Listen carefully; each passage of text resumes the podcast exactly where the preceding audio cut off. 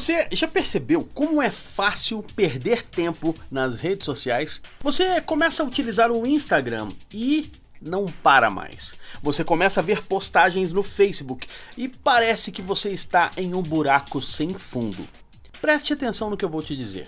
O que faz você perder tempo não são as redes sociais, o que faz você perder tempo é a falta de foco. O tempo que você investe nas redes sociais deveria ser proporcional ao tempo que você investe na obtenção de melhores resultados.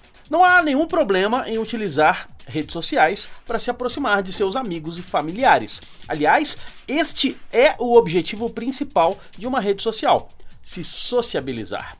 Acontece que se sociabilizar também é ótimo para os negócios e para a sua carreira. Então, separe um tempo para utilizar as redes sociais com um foco de mira laser.